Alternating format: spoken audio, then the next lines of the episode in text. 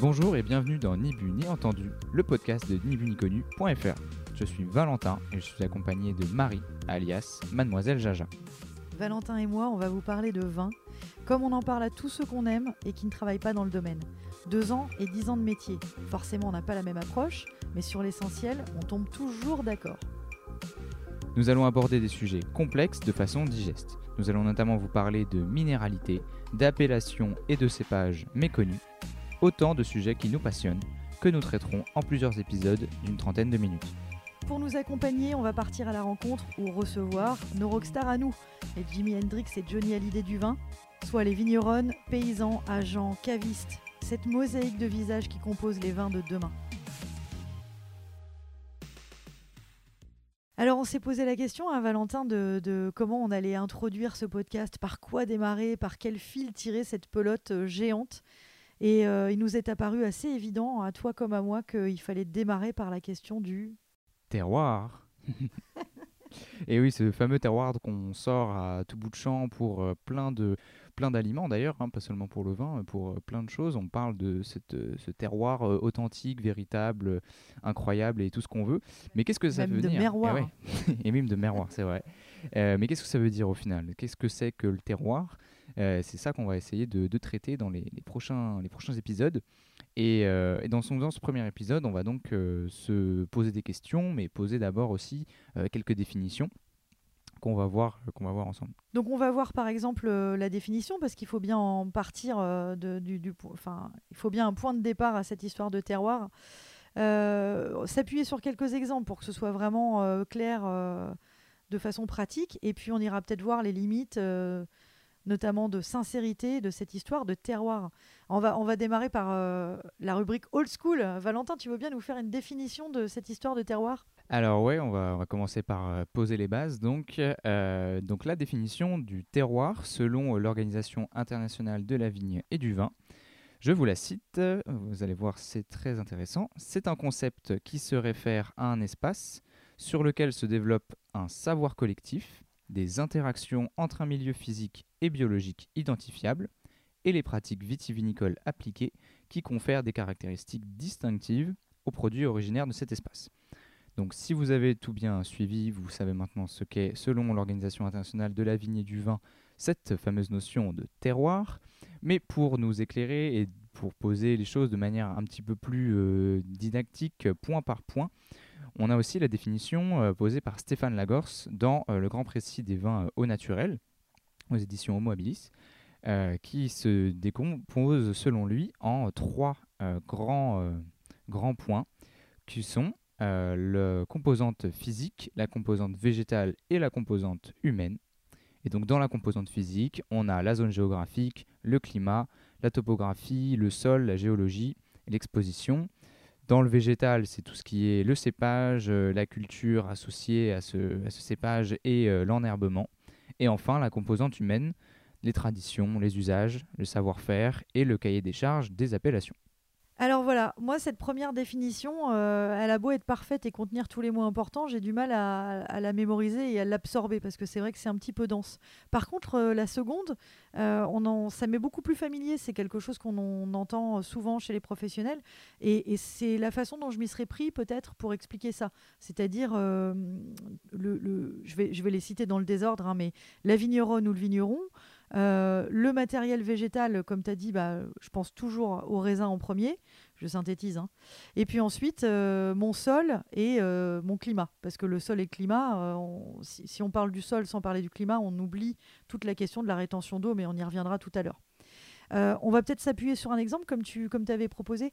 Exactement, parce que comme tu l'as bien dit, ce qui est intéressant dans cette deuxième définition, c'est qu'on a plusieurs euh, points, plusieurs composantes clairement euh, définies dans euh, cette notion de terroir. Et ce qu'on peut faire, c'est peut-être prendre un, un terroir, euh, quelque chose de, de bien connu, et essayer de rattacher pour avoir un exemple concret. Je, sens que tu as une idée en tête. Bah, on pourrait parler, je sais pas, au hasard de, de- de terroirs classés au patrimoine mondial de, l'UNESCO, comme ceux de, des climats de, Bourgogne, qui ont donc été délimités par les, les- les moines au, au cours du premier millénaire. Et euh, ce qui est intéressant, donc, c'est que par exemple, si on reprend la première composante, donc la composante physique, on parle notamment d'une zone géographique. Donc là, c'est des terroirs qui ont été clairement euh, délimités par les moines, euh, comme je le disais. Les fameux clos. Et voilà, exactement. Et ils ont été délimités avec comme principal critère une autre notion qui rentre dans la composante physique, qui est la composition des sols. Donc, quelle, quelle, est la, géologie Et on remarquera en fait encore aujourd'hui donc que ces clos ont été dessinés selon la composition des sols. On fait un petit stop là-dessus, juste une demi-seconde? Sur le fait que euh, si tu as un sol euh, un petit peu plus lourd en argile, ben, il va mieux euh, retenir l'eau de pluie, par exemple. Mhm. que c'est une notion cruciale que j'imagine tu vas aborder juste après, parce que ça veut dire aussi que l'eau de pluie va plus se stagner dans les plaines que à mi-coteau ou un peu plus haut encore sur le coteau. Tout à fait. Et euh, à l'inverse, euh, si on a des sols beaucoup plus euh, calcaires ou d'une autre nature, on va avoir un appauvrissement en eau. En tout cas, ça sera moins disponible pour la plante. C'est ça. Ok. Et donc, ça a une influence directe sur son développement. Et tu parlais donc euh, de cette autre notion de la composante physique, c'est euh, l'exposition au soleil et euh, aussi la, topographie. Est-ce qu'on est sur un terrain incliné et comment donc il y a cette histoire de comment l'eau va s'écouler ou pas suivant qu'on est sur un coteau ou qu'on est en plaine. Et on peut remarquer donc si on continue à parler de, des, terroirs de la Bourgogne, que euh, les euh, appellations euh, villages, donc les premiers sur l'échelle de la, qualité des appellations de mhm. Bourgogne, les appellations villages sont en plaine. Les premiers crus sont en haut de coteau et en bas de coteau parce qu'ils bénéficient d'une meilleure exposition. mais l'exposition optimale, c'est à mi-coteau. Donc c'est là que, se que sont en fait que sont délimités les terroirs des grands crus. Et je fais, juste un, mini stop là-dessus parce que ça me paraît très important. C'est vraiment une conjonction de facteurs. Euh, d'un seul coup, on se retrouve à la fois suffisamment haut par rapport à la plaine pour que l'évacuation de l'eau de pluie euh, stresse un petit peu euh, la vigne, qu'elle soit obligée de se battre un peu pour trouver des ressources. Donc forcément, on a plus de complexité dans le verre. Et ensuite, c'est la grande question, et tu nous emmènes euh, un peu par la main là-dessus, de la photosynthèse. Qui dit exposition, ensoleillement, etc., dit est-ce que la peau de mon raisin va épaissir correctement? Est-ce qu'il va mûrir jusqu'au pépin? Donc c'est la grande question de la transmission par euh, le processus d'énergie de la lumière en sucre dans le raisin. Donc la maturité, donc quand même ce qu'on aime bien. Tout à fait. Et donc tu fais bien de parler de ce fameux raisin qui nous intéresse tant, parce que c'est la deuxième composante euh, de cette notion de terroir. Donc après la composante physique, on a la composante végétale. Et donc le cépage, donc le type de raisin qui est choisi, en l'occurrence en Bourgogne, c'est en très grande majorité le pinot noir. Et pourquoi le pinot noir a été privilégié euh, pour euh, justement euh, définir, exprimer les terroirs de Bourgogne, parce que c'est un, cépage qui est très, qui exprime essentiellement le sol, le milieu dans lequel il évolue. Il est, il est vraiment très, c'est un peu un, un, caméléon qui va, qui va se fondre là où il est, là où il est cultivé. Et c'est en partie pour cette raison qu'il a été choisi pour euh, être cultivé sur ces terroirs de qualité en Bourgogne. on, y reviendra sans doute dans des prochains épisodes, mais c'est vraiment l'opposition entre un cépage de terroir, justement, qui, est absolument polymorphe selon les sols sur lesquels il est planté, et les fameux cépages variétaux qu'on appelle aussi aromatiques et qui, eux, euh, sont peut-être pas immuables, mais pas loin. Euh, ça nous ennuie parfois un peu de ne pas savoir situer un sauvignon tellement il est euh, similaire dans le nord et dans le sud de la France, alors que tu prends un cépage comme le chenin, c'est, tu, tu avec un peu d'entraînement, tu sais rapidement un petit peu sur quel sol tu es, ou en tout cas à peu près dans quelle région. C'est mhm. passionnant. Ouais. Et ce qui peut aussi euh, prendre le, pas sur euh, l'expression des sols, ça peut être euh, la, culture associée à, l'exploitation donc de ces, de ces vignes, suivant donc que c'est une agriculture biologique, conventionnelle, biodynamique ou, ou toutes ces pratiques euh, ces choix de, culture de raisin ont aussi leur importance et font partie de cette composante végétale.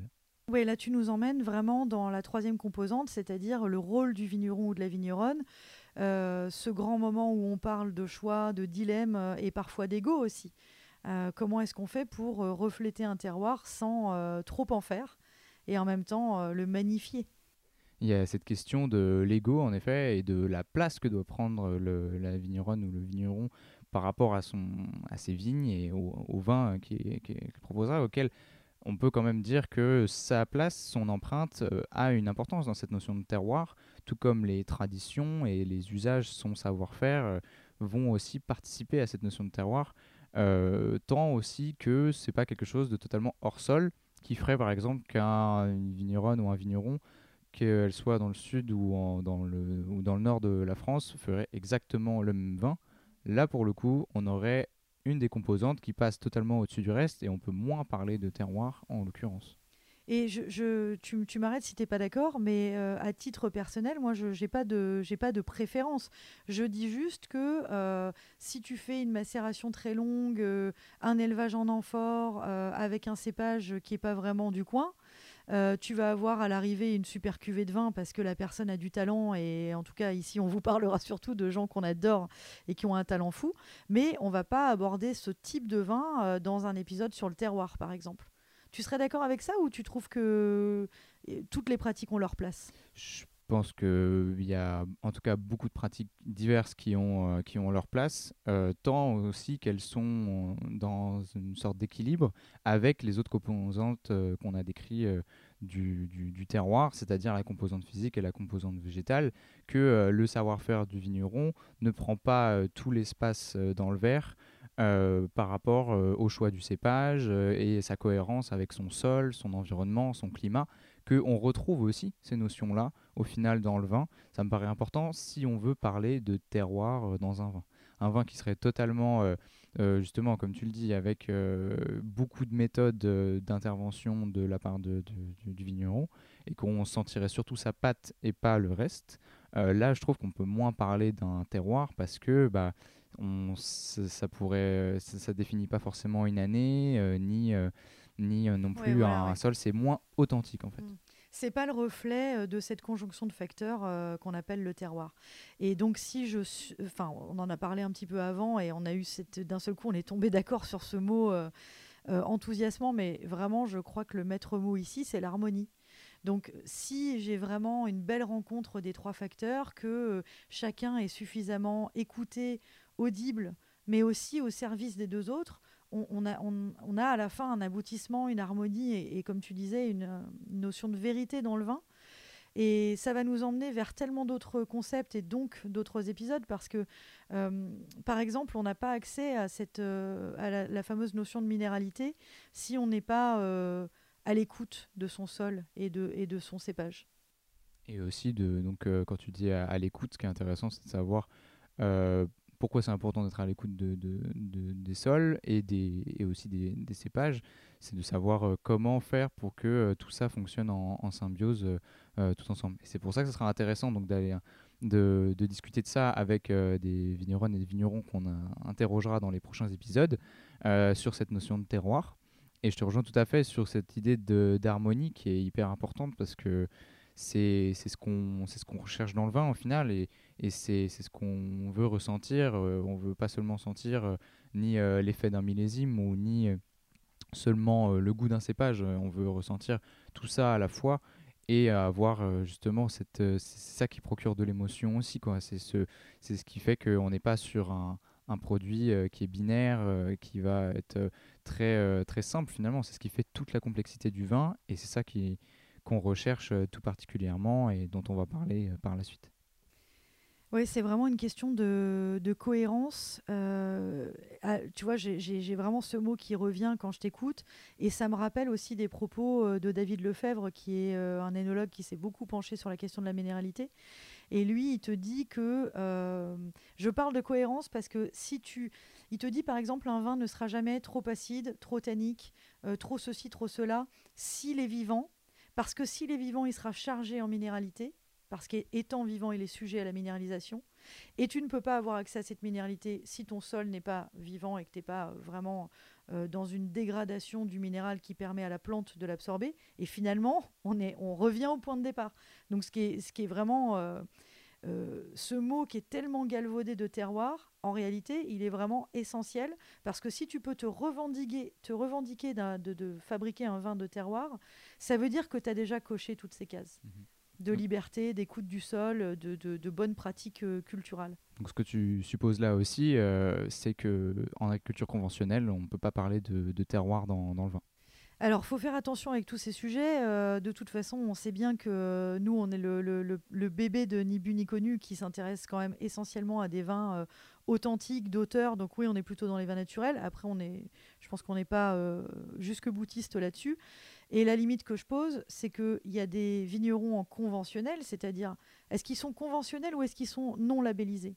Est-ce que c'est des gens qui euh, utilisent l'intégralité de ce qu'on leur propose euh, d'utiliser? Tu vois, les sulfites, par exemple. La question, c'est de savoir, euh, est-ce qu'on peut encore parler de sol vivant et de vin vivant quand il y a des doses excessives d'intrants chimiques à la vigne qui tuent pas seulement les maladies, mais absolument tout et aussi le soufre, s'il est mis en très grande dose, et même pour certains, même en dose infime, bloque euh, le, ce, côté vivant qu'on recherche et qui va apporter justement euh, le, le, bon équilibre euh, dont on parle ici dans cette notion de terroir. Et bloque la minéralisation, donc toutes les sensations de scintillance, de rémanence liées à la minéralité.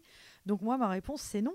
Euh, c'est, le sujet épineux, c'est juste, et on y reviendra dans deux prochains épisodes, mais de savoir si ce qu'on appelle vraiment un vigneron conventionnel ou une viticulture propre. Mais la réponse, elle est, elle est non, dans la mesure où je pourrais retourner mon sol autant que je veux et le bêcher euh, du soir au matin. Euh, si ça ne ça ne n'accomplira jamais le travail des lombriques, ça n'accomplira jamais la richesse d'une vie bactériologique. Et en plus, il faut aborder la question des pH. On y reviendra aussi à cette notion complexe dans d'autres épisodes. Mais euh, si euh, mon sol n'est pas travaillé de façon naturelle par ces petits organismes et qu'il est travaillé par moi à grand renfort de sauts de produits chimiques, j'ai pas du tout le même pH à l'arrivée. Donc je suis obligé de sulfiter. Et c'est pour ça que je rebondis sur ce que tu as dit. Et donc, j'ai un vin qui va pas exprimer grand-chose. Alors, par contre, je peux l'envoyer au bout du monde euh, dans un camion à 30 degrés. Hmm. Mais c'est pas un avantage suffisant à mes yeux. Après, il y a aussi euh, donc euh, cette question-là, on, y reviendra beaucoup sur la question de quelle agriculture, qu'est-ce qu'on fait à la vigne et au chai. on en parlera notamment bah, avec les premiers concernés, hein, les vignerons, dans les, les, prochains épisodes.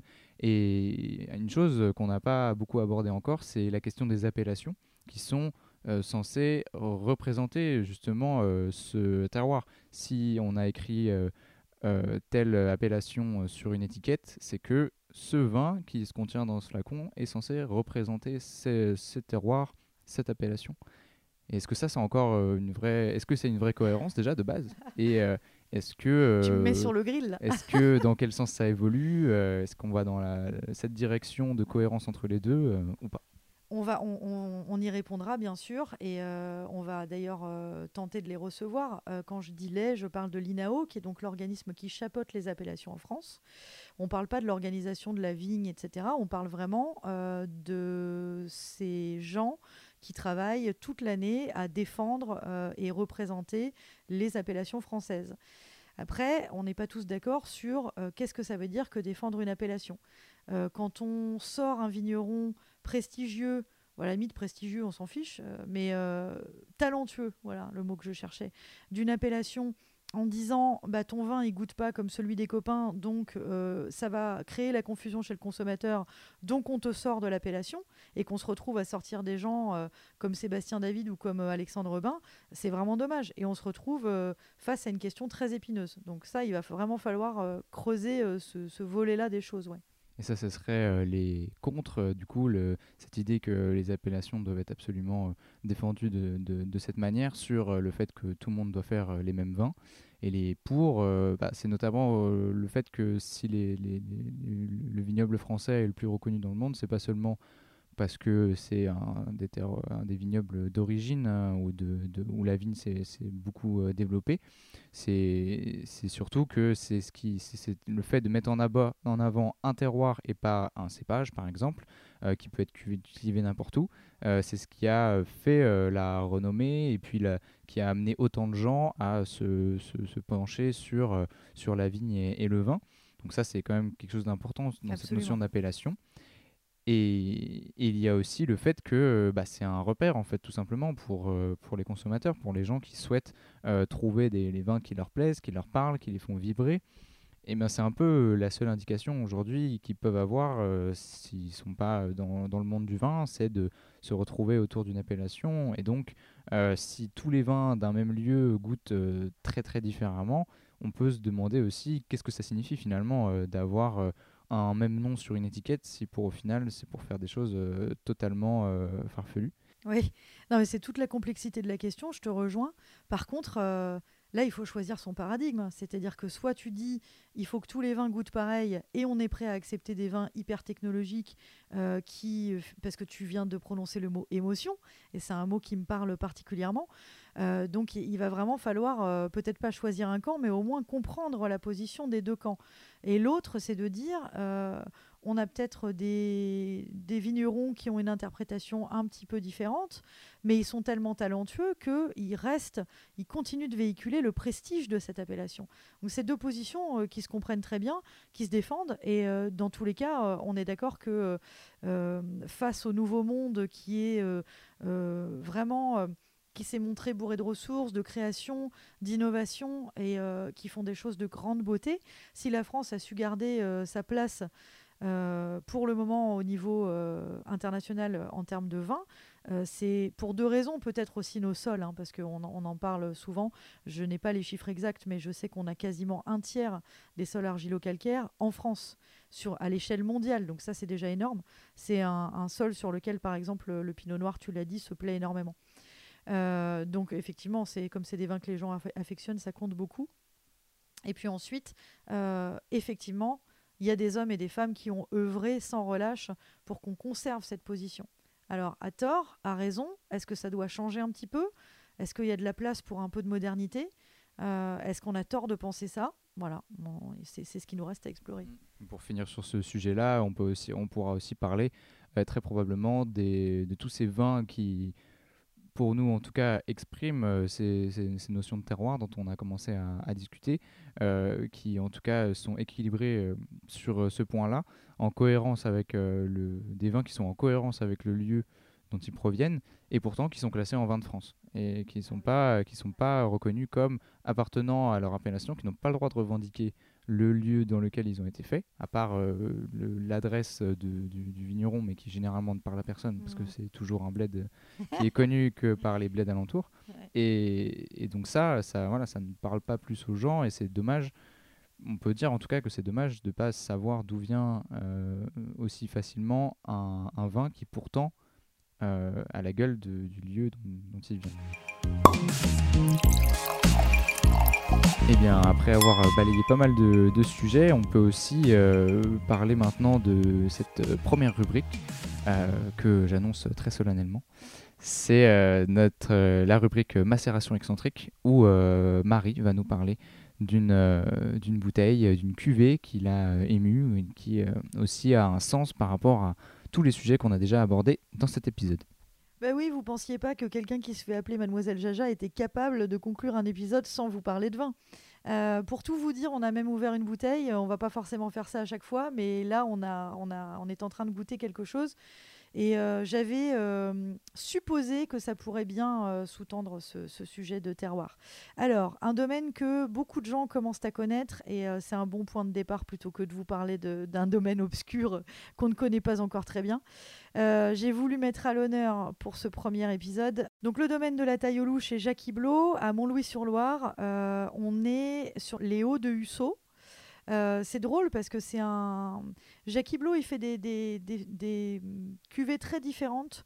Euh, ça va vraiment d'une immense salinité qui est permise euh, grâce au sol et à la, la, conduite en biodynamie à des cuvées beaucoup plus riches avec peut-être même un petit peu de sucre résiduel. Là, c'est un millésime 2015 et je trouve ça absolument cristallin, salin. On va pas aller jusqu'à iodé, mais en tout cas, c'est très salivant. Euh, beaucoup, beaucoup de terroirs et on n'est pas du tout dans l'univers du fruit. Et voilà ce qui m'intéressait vraiment et ce que j'avais envie qu'on goûte euh, pour cet épisode.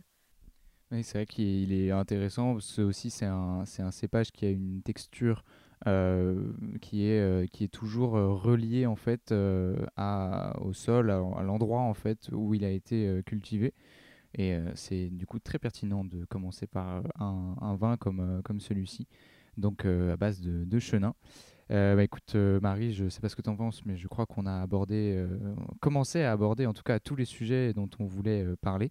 Tu voulais apporter une, dernière précision peut-être avant qu'on... Ah oui, c'est parce que tu, me fais tellement plaisir en prononçant le, le mot texture. on y reviendra aussi puisqu'on vous parlera de dégustation, on vous parlera de géosensoriel, on rentrera un petit peu plus dans la notion des sols, mais il me paraît important puisqu'on parle de terroir, euh, de choisir des, cuvées où on n'est pas dans le fruit et surtout on n'est pas dans le bouquet. Donc là, c'est typiquement un vin qui ne se renifle pas, bien qu'il sente très bon. C'est un vin qui se goûte. Euh, et quand tu parles de texture, effectivement, il y a une grande finesse, une grande élégance et un toucher de bouche qui est plutôt euh, saillant, anguleux, qui va venir euh, taper, qui sera très intéressant en dégustation avec des choses un petit peu crémeuses ou un peu riches, comme un risotto par exemple. et on ne peut pas parler de, réellement de vin de terroir de façon complète. si on n'aborde pas la notion des textures. Donc j'espère que ça vous fera autant envie d'entendre parler de texture, de sensations, de scintillance, euh, que ça vous donnera autant envie de goûter ce vin que euh, quand on vous débite euh, des fiches techniques de fruits blancs, fruits verts et, autres beurres frais. Et sur cette belle description et cette belle conclusion, je vous invite donc à suivre à nous suivre, donc nibuniconu.fr, et de suivre les prochaines sorties des épisodes de Ni Bu ni Entendu qui répondront en fait euh, à toutes les questions, tous les sujets, qu'on vient de poser aujourd'hui sur cette notion de terroir. Et on vous dit à la prochaine.